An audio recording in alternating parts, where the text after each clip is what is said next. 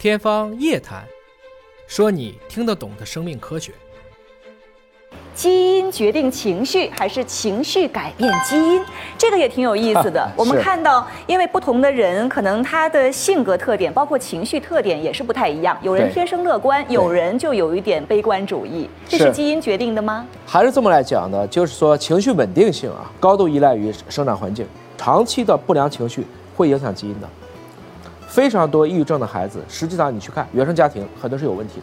所以反过来会影响到基因的形成。是这样子，因为有一种压力，如果持续长期存在，能造成一种遗传，叫表观遗传。什么是表观遗传呢？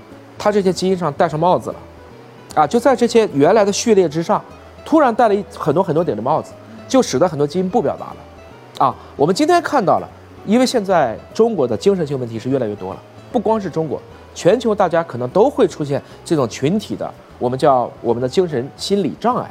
那这个都跟我们当下的各种各样的一些环境是不无关系的。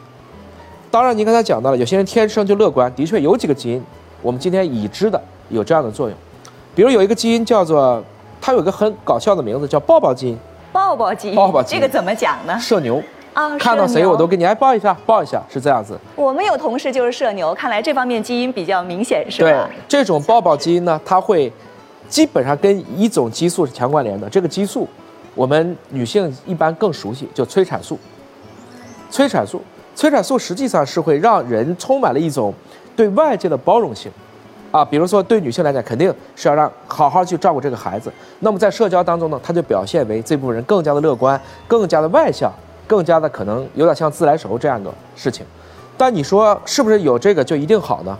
那社牛也未必就有真朋友啊。人生得一知己，其实足矣。有的时候，你虽然我不是社牛，但我有几个特别知心的朋友，我们可能彼此都内向，所以找到自己适合的环境就对了。嗯，当然，我们还是努力的要保持一种良好的情绪，这样对我们的生命的健康也是很关键的。就是稳定，稳其实稳定是最重要的。嗯，要说到情绪稳定，能做到这一点也是不容易的，因为现代人这个压力也很大，可能也会面临各种变化哈。您会有遇到负面情绪的时候吗？有啊。你怎么来应对呢？深呼吸，因为如果你了解我们这种神经生物学，或者今天叫脑科学，你会明白，有的时候，我们这种特别想发火的那一瞬间，三秒钟就过去了。一定是，你就不想发火了。如果想揍孩子，马上想我是亲生的，念三遍，就正好三秒钟就过去了。所以一定是这个样子。当我们这个社会都开始以善待人，彼此友善。彼此之间的尊重和包容，才能够让我们这个社会变得更好。是，无论是对于个人的生命的质量，还是对于整个社会的和谐来说，情绪的稳定、和谐共处都很重要，都是很重要的。是。